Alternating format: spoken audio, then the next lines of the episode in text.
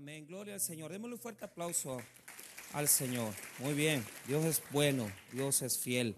Muy bien, vamos a hablar de un tema. Vamos a, el título del mensaje es ¿Quién nos separará?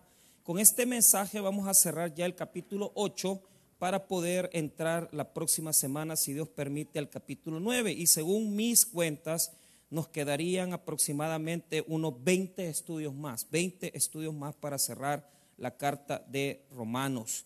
Muy bien, vamos a ir a Romanos capítulo 8, versículo número 35 en adelante. La semana pasada terminamos el 34 y ahora vamos a la porción de este pequeño himno. Es, un, es una alabanza a Dios de agradecimiento. 35, 8:35. ¿Quién nos separará? Ese es el título del mensaje. La palabra de Dios nos instruye en este día acerca de las tribulaciones.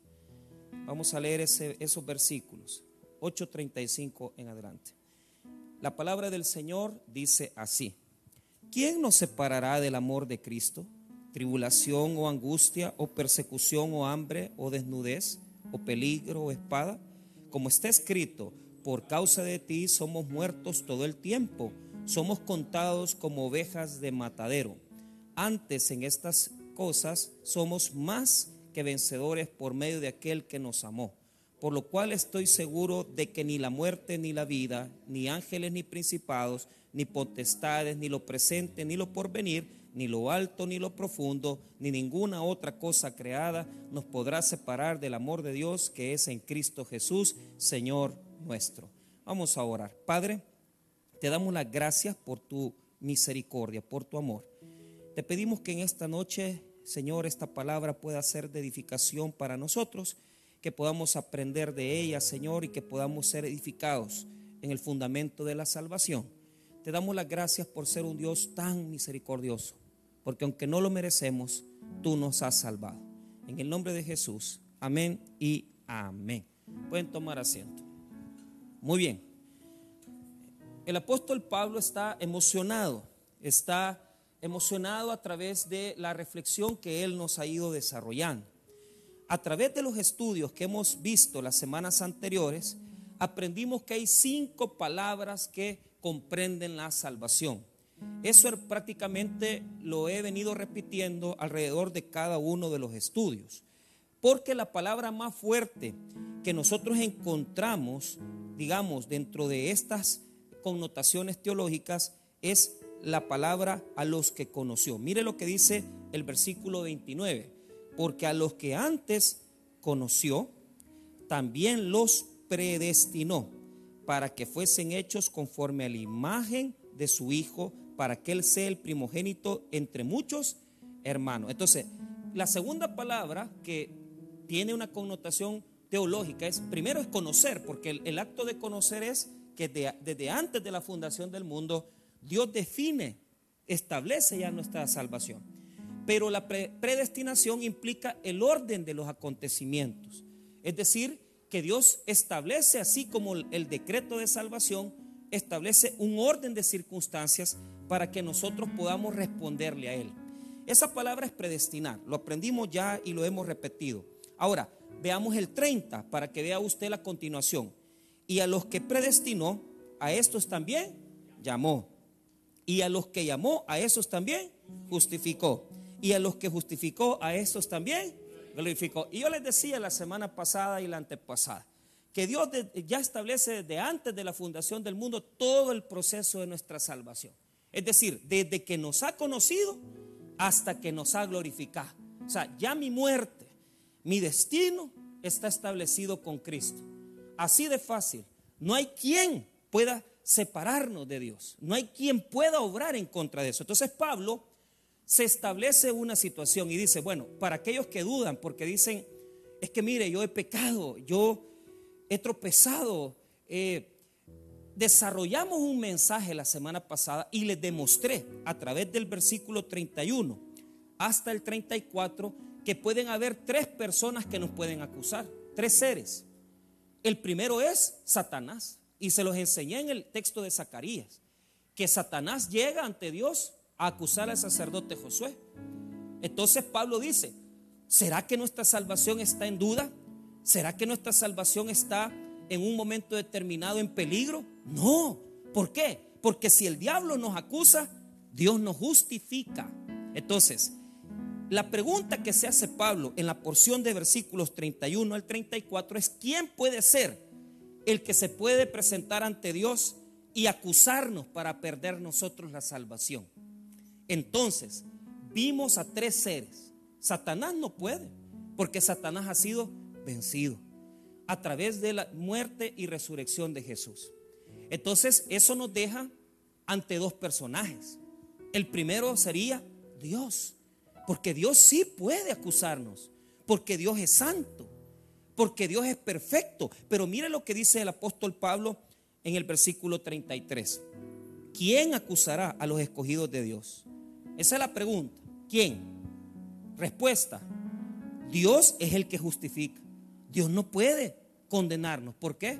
Porque Dios mismo es el que estableció nuestra salvación. ¿Qué quiere decir eso? Que Dios no nos va a juzgar. Porque ya hemos creído en Jesús como Salvador. No puede Dios juzgar a quienes Él ha salvado. Dios es el único ser que podría condenarnos porque es el único que puede acusarnos de pecado, porque verdaderamente Él es el único ser santo. Pero ¿sabe cuál es el punto?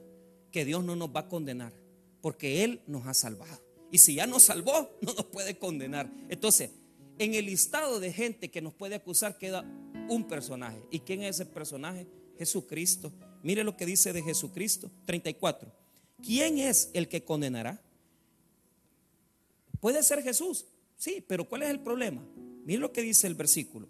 Cristo es el que murió, más aún el que también resucitó, el que además está a la diestra de Dios, el que también intercede por nosotros. Entonces, cuando Jesús muere y resucita, adquiere una nueva dignidad.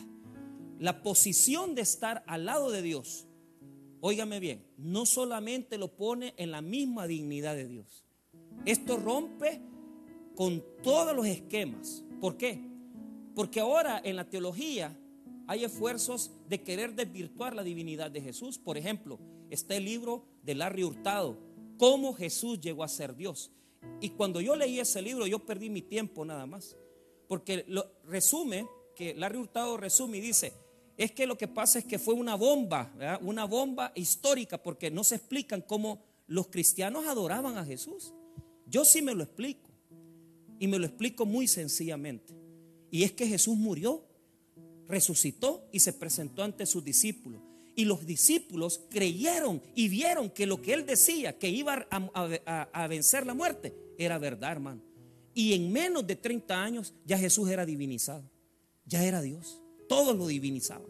Entonces Larry Hurtado hace un esfuerzo comparando las religiones, ¿verdad? Como el budismo y otros tipos de religión, en la cual se ha divinizado a los seres. Pero Jesús, hermano, tiene una característica.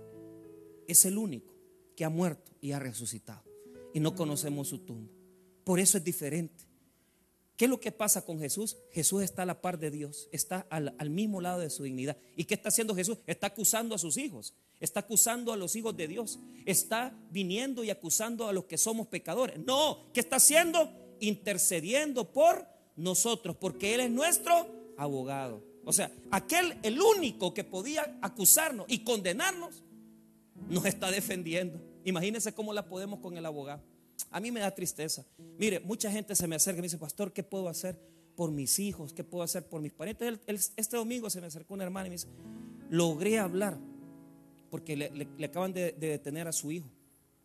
Acabo de hablar con el procurador, acabo de hablar con el fiscal esta semana, pastor y, claro, el problema es que si usted se ve en el régimen,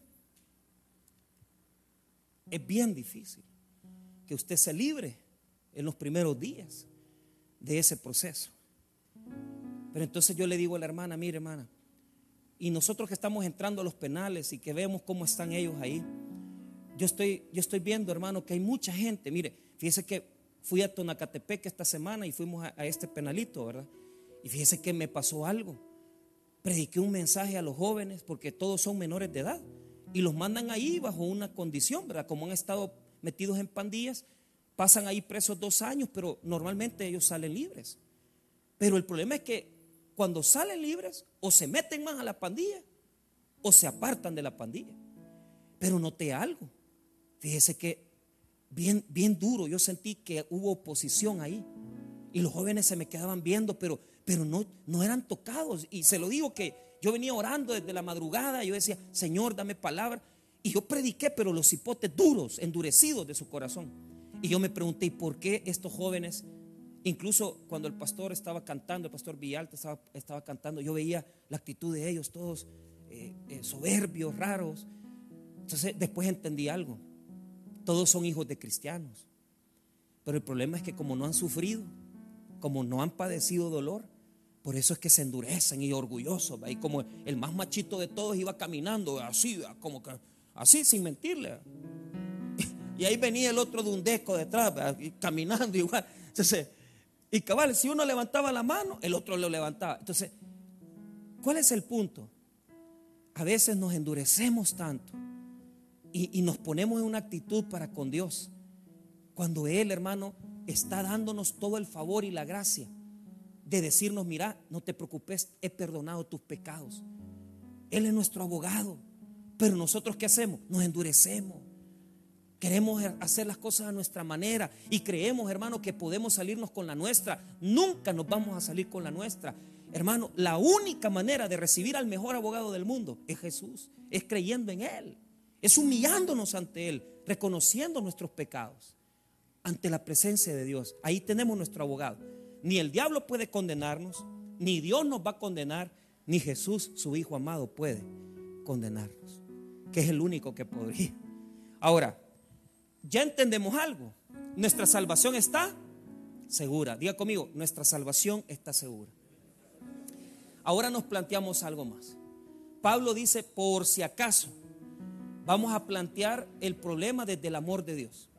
Entonces, sin que ustedes se dieran cuenta, cuando uno va leyendo el versículo 31 o 32, ahí aparece el amor de Dios por nosotros. ¿Por qué? ¿Por qué? Mire ahí el 31, léalo conmigo. ¿Qué pues diremos a esto? Si Dios es por nosotros, entonces, si el grande Dios, Rey del universo, está a nuestro lado, hermano. Un hermano me dijo todavía este, este fin de semana, pastor, y cree que si hablamos con el pastor Junior para que hable con el presidente, puede sacar a mí. Hermano, ahí hay un montón de hijos, de directivos, de hermanos de la iglesia, y no se puede hacer nada. Nosotros como hombres no podemos hacer nada, pero Dios sí puede. ¿Sabe por qué? Porque Dios es por nosotros. ¿Cómo pues? Que Él esté a mi lado, ¿qué más le puedo yo pedir a, mi, a la vida? Si, imagínate que el favor, el presidente te hiciera un favor a vos. Mira, qué bueno sería. Pero a mí lo que me gusta es que Dios me haga favores.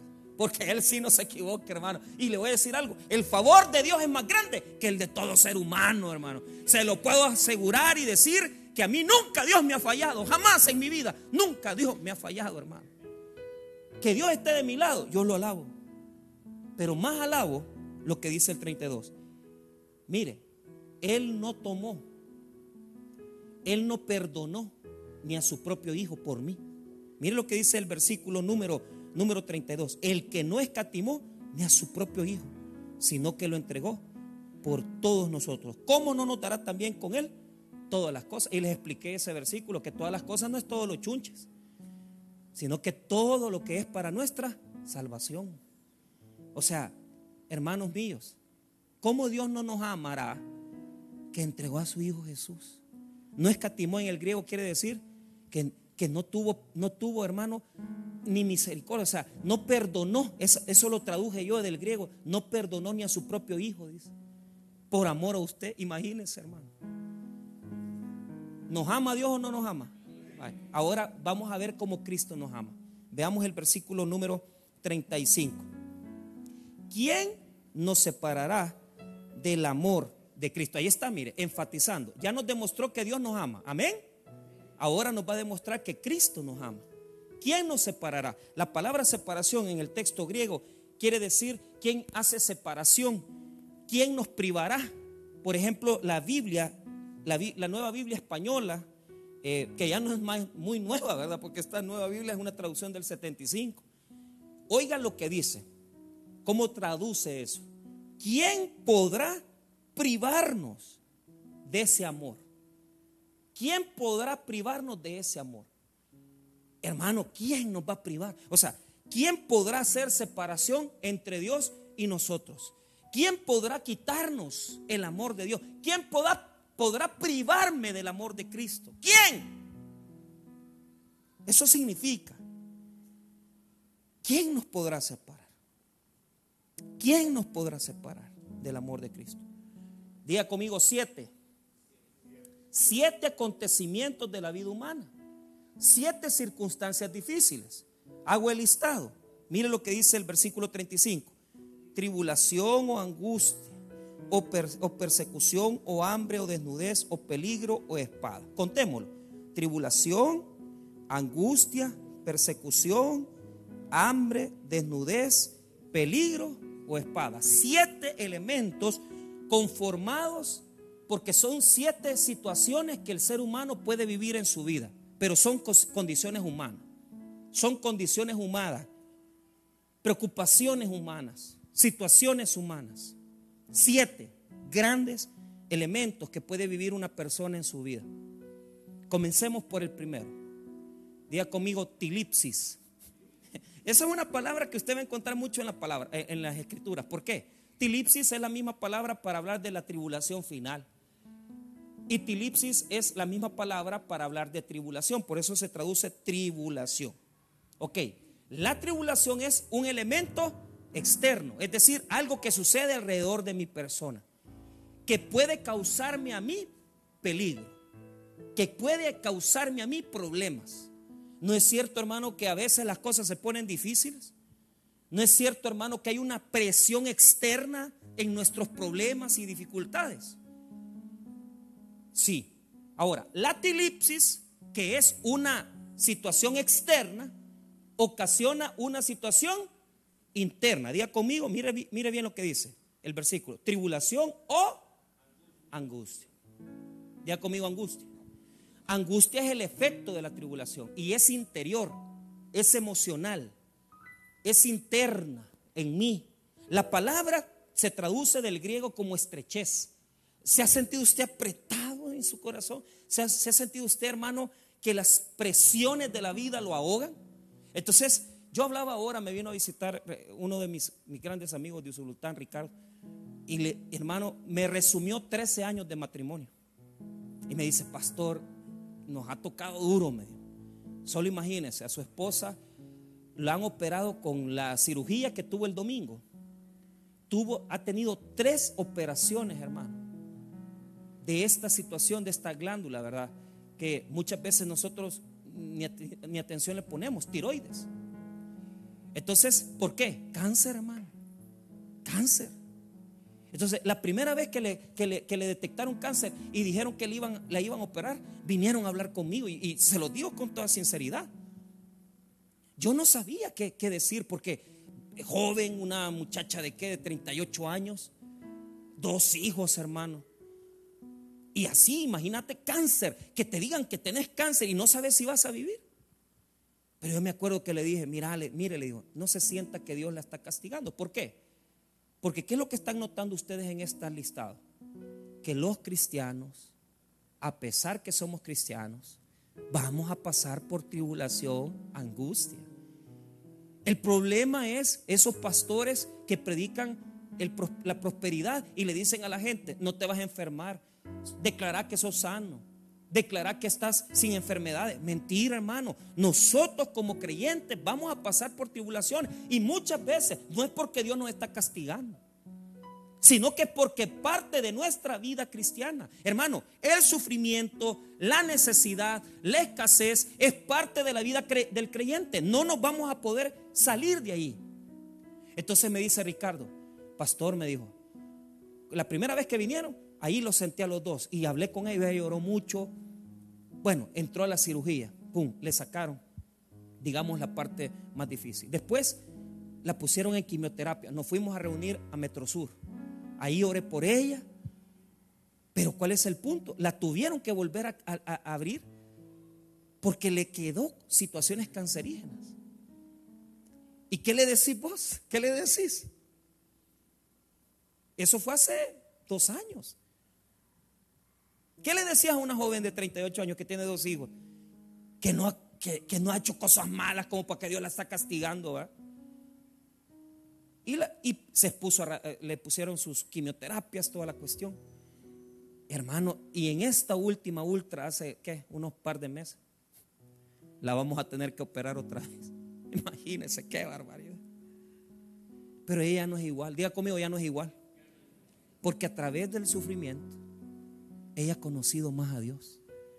Ella se puso a servir en Santa Rosa de Lima. Ricardo se puso a predicar en jóvenes.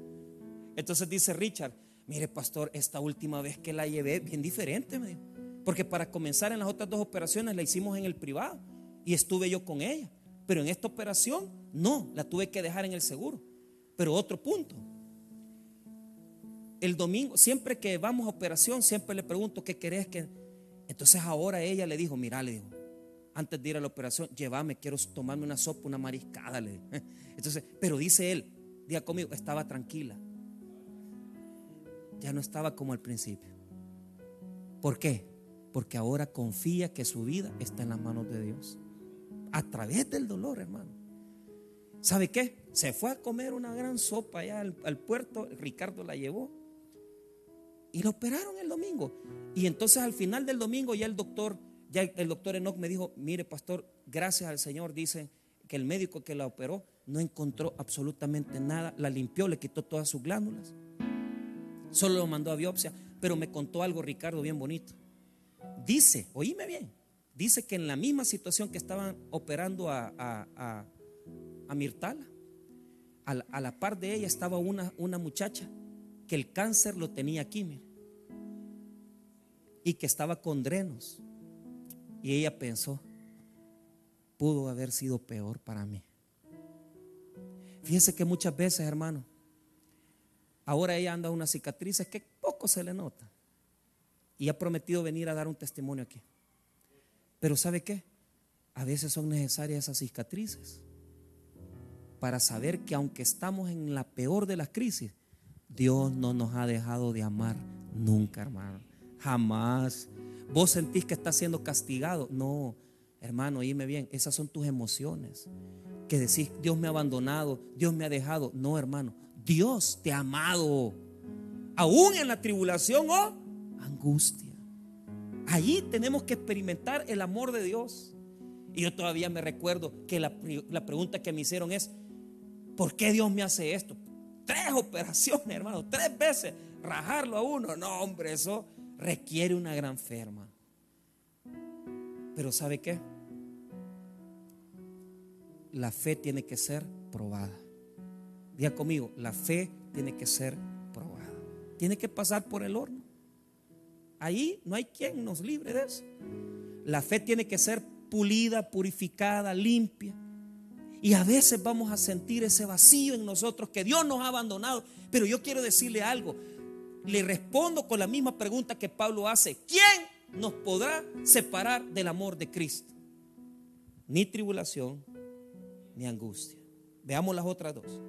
Lo que dice. Persecución o hambre la persecución era experimentada por los cristianos del primer siglo. La persecución era experimentada por aquellos creyentes del primer siglo y les iba muy mal. Tenían que morir, tenían que padecer. Pablo mismo tuvo que experimentar la persecución por muchas veces. Igualmente el hambre. Hermano, el hambre es bien terrible. Y se lo digo yo, no, no me jacto de nada, pero yo he visto hambre. O sea, yo he visto gente padeciendo hambre. Las primeras veces que íbamos a las islas, hace muchos años, hace quizás unos, unos, ¿qué? Unos 10 años. Yo me acuerdo cuando el doctor Mario Rodríguez le preguntó al niño, mira, le dijo, ¿y vos cuándo come, cuántas veces comes carne? Cada dos meses, le dijo. Y el niño panzoncito, ¿verdad? Porque de, de parásitos. Y los niños, hermanos, fumando ahí para sacar curiles, ¿verdad? Y, y eso comen. De eso comen. Y, pero a mí me pasó cuando llegué a Puerto El Triunfo también. Yo me acuerdo que en una Navidad llegamos a dejar juguetes a los niños de Puerto El Triunfo y, los pescadores que están ahí, les pregunto yo, mire, ¿y, cómo, cómo, cómo, es que la pesca? No, me dice, si no hay pesca, me dijo, no comemos y hay días. Ahí pasamos, sabemos pasar. Tal vez, hermano, usted no lo ha experimentado, pero le voy a decir algo. En El Salvador hay una buena cantidad de gente que se acuesta habiendo cenado, habiendo, ya cenaron, pero si usted les ofrece un Burger se la comen, fíjense. Bueno, aquí hay glotones que después de haber comido, le meten una Burger y se la comen también. Y aunque son diabéticos, deme el litro de gaseosa. No, hombre, hermano, usted es diabético, Pero ahí están con el pan dulce en la tarde, va. Y, de, y piden del más grosero, va, de eso, de ese ladrillo, va, atorador, con el café. Entonces, pero lo que le quiero decir es, así, pero hablando realmente, han habido momentos donde de verdad, hermano, yo me acuerdo cuando fuimos a dejar comida en la pandemia aquí en Cojut, un hermano si me hasta, hasta me abrazaba, hermano, y chillaba usted. Bueno, que por cierto no lo volví a, ver. Tan agradecido, tan agradecido está con Dios. y, ahí le decía a la hermana Silvia, gracias, y chillando. ¿Tenía hambre? ¿No tenía comida? Entonces yo digo, ¿será el indicador que tengamos en nuestra alacena, en, nuestro, e, e, en nuestra cocina comida que Dios nos ama o no? Es que aunque estemos pasando por escasez, hermano, Dios nos ama, fíjese. No nos, no nos deja de amar. Y pero nosotros tenemos que sentir eso, o sea, decir, aquí hay gente que puede darse un gustito de ir al restaurante, pero hay otros que no pueden, hermano, que no lo hacen. ¿Y sabe qué? Tenemos que sentirnos agradecidos. Porque aunque tengamos frijolitos y, apenas sacando adelante la cena o comiendo frente a un plato de comida caro, yo tengo que ser agradecido con Dios porque Él me ama, hermanos. Él me ama. Él nos llena de amor. Vamos a pasar a veces por momentos de escasez. Mire lo que dice el, el texto. Hambre o desnudez la desnudez es más difícil. Hoy en día hay bastante formas de vestirse, pero aún así hay mucha gente en varios lugares del país que no tiene ropita, ni para ropa usada les alcanza. Y yo me acuerdo, fíjese, cuando fui misionero en, en, la Vega Misata, yo, yo, como era muy, siempre he sido un poco bobito, yo ah, no, nunca crea usted que he sido sabio. Y yo llegaba, pero estoy hablando de 1999. Y yo llegaba, ¿verdad? Y, yo veía a la gente con la misma camisita amarilla, toda curtida. Es que esta gente, fíjate como yo pensaba, bien bobo yo, bien. Es que quizás, quizás Dios, o sea, yo creía que ellos estaban en pecado y, creía que Dios no los bendecía porque eran pecadores. Yo pensando, porque yo creía que el que más tenía era más bendecido. O sea, que si tiene pisto, dice, decía yo, es porque verdaderamente a Dios lo ama. No, hasta que un día, hermano, yo llegué a un... caminábamos tres kilómetros con Rodolfo Méndez para ir a visitar, hermano, y llegamos a un cantón del cantón. Y yo me siento, y voy viendo, ¿verdad? Ahí el Señor estaba en la hamaca. La señora, bien me acuerdo, echando tortillas, los monos comiendo tierra. Ahí un, un granero con maíz, un quesito, una cosa. Y yo dije, vaya, si estos sí son más felices que yo, dije Y yo era un joven, 18 años, son más felices. Yo era el que yo pensaba, si uno no puede tener una, una ropa, no, no, mire, y sabe que ahí, ahí me cayó, ahí, ahí entendí yo, y, me acordé de aquella canción, ¿verdad? yo creo de Facundo, pobrecito mi patrón que cree que el pobre soy yo. O sea, hay mucha gente que piensa que el pobre es el que menos tiene. El pobre es, hermano, el rico es el que menos necesita. Y si usted tiene sus frijolitos, y si usted tiene su comidita, y usted tiene sus hijas. Hoy en la mañana me pasó, hoy no van a estudiar a mis hijas. Y entonces nos levantamos quizás a las 8 y ya. Y llegaron a la cama las niñas y todo. Y, no, hombre, si yo soy, yo soy millonario. Y ya soy millonario, soy rico. ¿Qué más? ¿Qué más puedo pedirle yo a la vida? soy bendecido. Hay gente que tiene grandes casas y, no tiene, y, vive sola. ¿Para qué yo quiero un vacío así? Si Dios me ha bendecido tanto. Ahora, tengamos o no tengamos, Dios nos ama. Entonces, las siete palabras que, que encierran los procesos de la vida, los dolores de la vida, terminan con dos palabras, peligro o espada.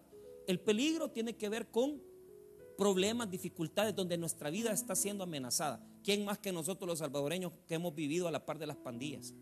Y sabemos lo que es vivir en peligro. Pero ¿qué es espada? Aquellos que eran condenados, la macharia, macharia griega, quería decir la espada por muerte, por, por, un proceso judicial, porque te condenaban y morías.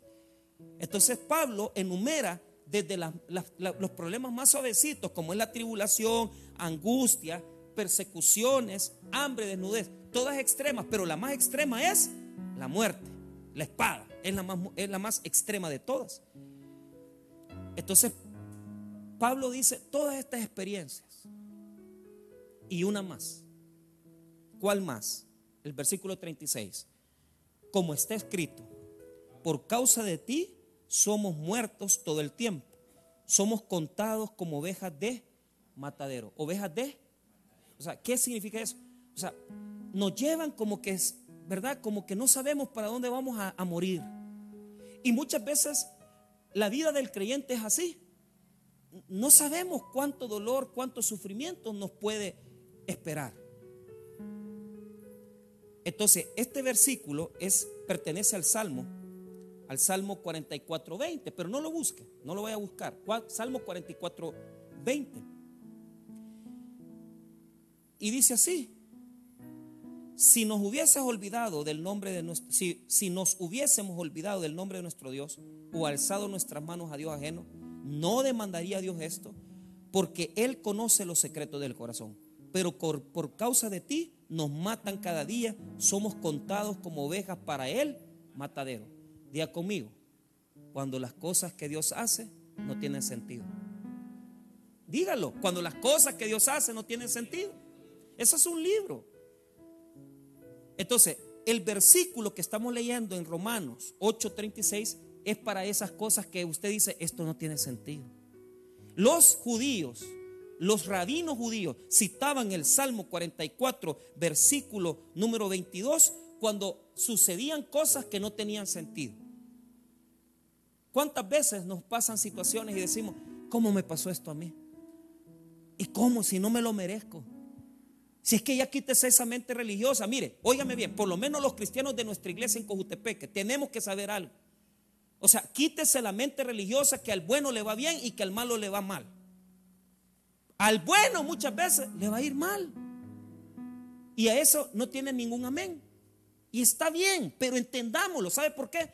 Porque la mayoría de gente que está sentada aquí está pasando por procesos. Y tienen gente enferma, personas que están pasando crisis económica, personas que no saben qué decidir con su vida, personas que están peleando con su familia. Entonces, ¿por qué nos vamos a engañar? La vida está llena de tribulaciones. ¿Por qué Pablo hablaba de esa manera? Porque él había sufrido muchas cosas. Él mismo está hablando de su propia experiencia. Él mismo está contando lo que ha vivido. Entonces no le da pena decir, mire, un hombre puede pasar por estas siete experiencias de vida. Y se lo voy a comprobar. Mire, segunda epístola a los Corintios, rápido, solo vamos a hacer esa vuelta en Corintios. Segunda epístola a los Corintios 11:24. Ahí Pablo también hace un listado de su sufrimiento. Segunda epístola a los Corintios 11:24. No me vaya a perder Romanos 8. Segunda epístola a los Corintios 11:24. Leámoslo. De los judíos, cinco veces he recibido 40 azotes menos uno. Tres veces he sido azotado con varas, una vez apedreado, tres veces he padecido naufragio. Una noche y un día he estado como náufrago en alta mar. En caminos, muchas veces en peligro de qué? Ahí aparece, mire, palabra peligros, ahí está. Peligros de ladrones, peligros de la eliminación, peligros de gentiles, peligros de la ciudad, peligros en el desierto, peligros en el mar, peligros entre falsos hermanos. En trabajo y fatiga, en muchos desvelos, Ahí está, en hambre y sed, en muchos ayunos, en frío y en desnudez. Ahí está desnudez también. Y además de otras cosas, lo que sobre mí se agolpa cada día, la preocupación por todas las iglesias. Vaya, ¿y usted qué? ¿No es su misma experiencia? Pues? ¿No es nuestro mismo dolor? Entonces, ¿por qué nos engañamos? Y decimos, no, los cristianos no sufrimos. Claro que sí, sufrimos. Pero hay un detalle. Mire el verso 37. Antes, en todas, Romanos 8, 37. Mire el 8, 37. Mire cómo vamos a coronar esas cosas. Todos los sufrimientos de la vida, más las cosas que no tienen sentido. Romanos 8, 37. ¿Lo tiene? Léalo conmigo. Antes en todas estas cosas somos más que vencedores por medio de aquel que nos amó. Somos más que vencedores. Porque aunque vienen las tribulaciones, circunstancias difíciles, mire, lo que dice Joel Austin no es muy, muy cierto. Joel Austin dice, tú eres un campeón. Su libro más vendido, descubre el campeón que hay en ti. ¿Cuál campeón si nosotros no somos campeones? ¿Por qué? Mire lo que dice el 37. Antes en todas estas cosas somos más que por, por medio de quién? De aquel que nos amó. ¿Quién es el vencedor? Cristo es el vencedor. Nosotros somos vencedores por Cristo. Usted y yo no somos vencedores. Cristo es vencedor. Él nos lleva de gloria en gloria. Él nos lleva a través de los procesos de dolor. Él nos lleva a través de los procesos de tristeza. Él nos lleva a través de las grandes tribulaciones de nuestra vida y nos hace ser victoriosos. ¿Por qué? Porque hay otro detalle. Y el texto lo dice. ¿Quién nos amó? ¿Usted? No. El amor a usted no le alcanza. Porque hay días que usted ni a Dios quiere. Hay días que usted ni orar quiere. Usted hay días que usted no ama a Dios. Si somos infieles, ¿Por qué? Si hay un partidito, no vamos a echar el partidito. Si hay un bailecito, no vamos a echar un bailecito. Pero ¿sabes qué? ¿Sabes qué? La novela también, hoy, no, hoy le dicen series, Netflix. Pero las mismas series son las mismas novelas de mi tiempo. María Mercedes, María la del Barrio, todas las Marías. Los doramas, otras. Yo me estaba echando un dorama fino. Se llama Doctora X coreana. Nombre, hermano. Si esa doctora, yo nunca fallo de decir. Y es cierto, ninguno se le morí. Pero bien bonita la coreana, ¿para qué le voy a mentir? Pero bueno,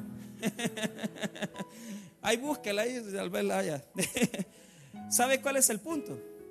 ¿Sabe cuál es el punto? En esta película del, del cristiano, nosotros no podemos amar a Dios para sostenernos en todo es Él el que nos ama a nosotros. Y por eso, aún en las peores situaciones, el amor de Dios nos sostiene, hermanos. El amor de Él, Él es el que nos ama. Nosotros no nos alcanza, somos humanos. No somos perfectos, somos débiles, le fallamos a Dios. Un día estamos arriba con Dios y un día abajo, pero algo les voy a saber decir. Aunque usted sienta que no ame a Dios, Dios sí nos ha amado y nunca cambia su amor, porque Él es inmutable, Él es perfecto, Él es eterno, Él no se mueve de su trono, Él nunca nos ha dejado de amar a través de nuestro dolor. Él siempre nos ha amado, hermanos.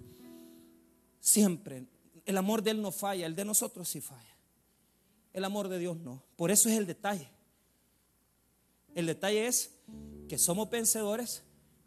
Juper, Jupernico. O sea, Nike quiere decir vencedor. Entonces, cuando dice Juper en griego, dice sumamente vencedor. o sea, no somos vencedores, somos más que vencedores. La nueva Biblia bueno, la Dios habla hoy, dice así. Dice, dice la escritura, por ti estamos, aquí está. Pero todo eso lo superamos de sobra gracias al que nos ha demostrado su amor. Es decir, en Dios habla hoy, dice así, pero en todo esto salimos más que vencedores por medio de aquel que nos amó. La idea que da el griego es la idea de, en la en esta traducción, pero todo eso lo superamos de sobra gracia. O sea, es, somos más que vencedores por, por Cristo. O sea, es una superación, nos sobra. Somos más, sumamente más, jupernicos, o sea, es más allá. O sea, no es, no es un poquito vencedores, somos mucho más que vencedores a través de Jesús. Los, los antiguos leían un texto de Macabeos que no se lo voy a leer, pero me hubiera gustado, a donde estaba la madre con sus hijos que son asesinados. Entonces los antiguos judíos, los rabinos decían que cuando pasan cosas que no entendemos, somos más que vencedores por eso. O sea, podemos aplicar ese dicho de ese texto. Somos contados como ovejas de matadero. Antes en todas estas cosas somos más que vencedores. Les quería haber leído ese, ese texto de Macabeos, pero, pero no se lo puede leer grandísimo y no vale la pena. Pero, pero es una madre que le mataron sus, sus hijos y no se podían explicar. Entonces, allí se aplica eso. Somos como, como contados como ovejas de matadero. Muchas veces vamos a hacer así. Que decimos, ¿y por qué nos pasó esto? No se preocupen. No se preocupen. Dios lo sigue amando. Aunque usted sienta que Dios está lejos de usted, Dios lo sigue amando. Ok, cerramos esto. Versículo número 38. Ahí hay una partícula conectiva, por lo cual estoy seguro. Ok, aquí, oíme bien, ya nos hizo un listado de siete tribulaciones humanas, pero faltaba la, posiblemente alguno dirá, pero habrán otras cosas que nos pueden separar de Dios. Habrán otras cosas que nos pueden separar de Dios. Entonces Pablo hace 10, aquí hay 10 palabras. Todas están en, en parejas. Solo dos están, se agregan que son adicionales. Ya se las voy a explicar. Pero para que tenga una idea, vamos a ver las parejas del verso 38. Por lo cual, estoy seguro de que ni la muerte ni la vida. ¿Por qué? La muerte es la experiencia más extrema. Pero aún allí en la muerte, Dios nos ama. Y yo lo he visto cuando la gente va a fallecer. Y, son cristianos. Y me dicen, la mayoría me dicen, ya estoy listo para estar con el Señor. O sea, la muerte no nos separará. Pero ni la vida, ¿por qué? Porque a veces la vida es dura. Cuando la gente me dice, ¿quiere un cafecito? Sí, le digo yo. ¿Cuántas de azúcar? Ninguna. ¿Por qué? Porque la vida es amarga, les digo yo siempre. Entonces, y es cierto, la vida es dura. Tiene sus sinsabores, tiene cosas bonitas, ¿verdad? Y bonitas y, logros y orgullo. Pero tiene muchas cosas duras. Tiene muchas cosas duras. Entonces, ni la muerte ni la vida. La vida dura no nos puede separar. Ahora, veamos lo otro. Si, si las cosas de la vida están ahí, ahora veamos las cosas espirituales ni ángeles, ni principados. Los principados son demonios. La Biblia, la NBI, la Dios habla hoy, traduce como demonios. Entonces, ni los ángeles que tienen un gran poder, ni los demonios que también tienen poder. Pero agrega, ahí está el tercer elemento, porque es las únicas dos palabras que están sueltas. Miren lo que dice, ni potestades. O sea, en la terminología griega, esas potestades son jerarquías demoníacas también. Porque, porque hermano, hay todo un cosmos, hay todo un sistema satánico atacando. O sea, y el sistema del diablo trabaja en orden.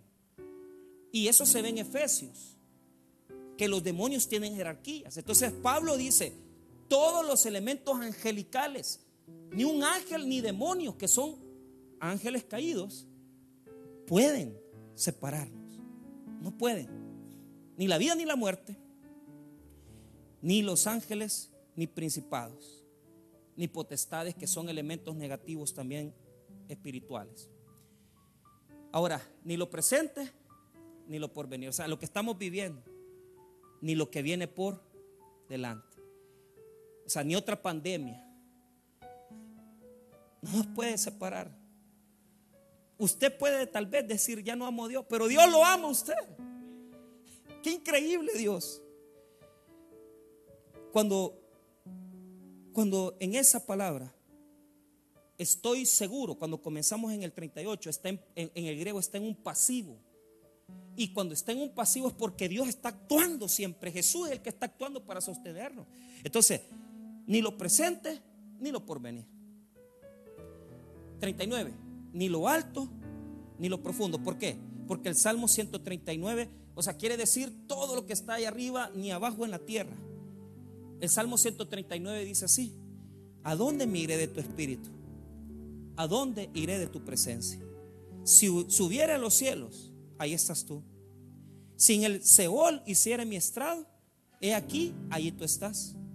Si tomara las alas del alba y habitar en el extremo del mar, aún ahí me, me guiará tu mano y me asirá tu diestra. Dios está en todas partes. Ni lo alto, ni lo profundo. O sea, lo que está en los cielos o lo que está en lo más profundo de la creación, el mismo infierno. No puede haber nada ahí que nos separe. Nada.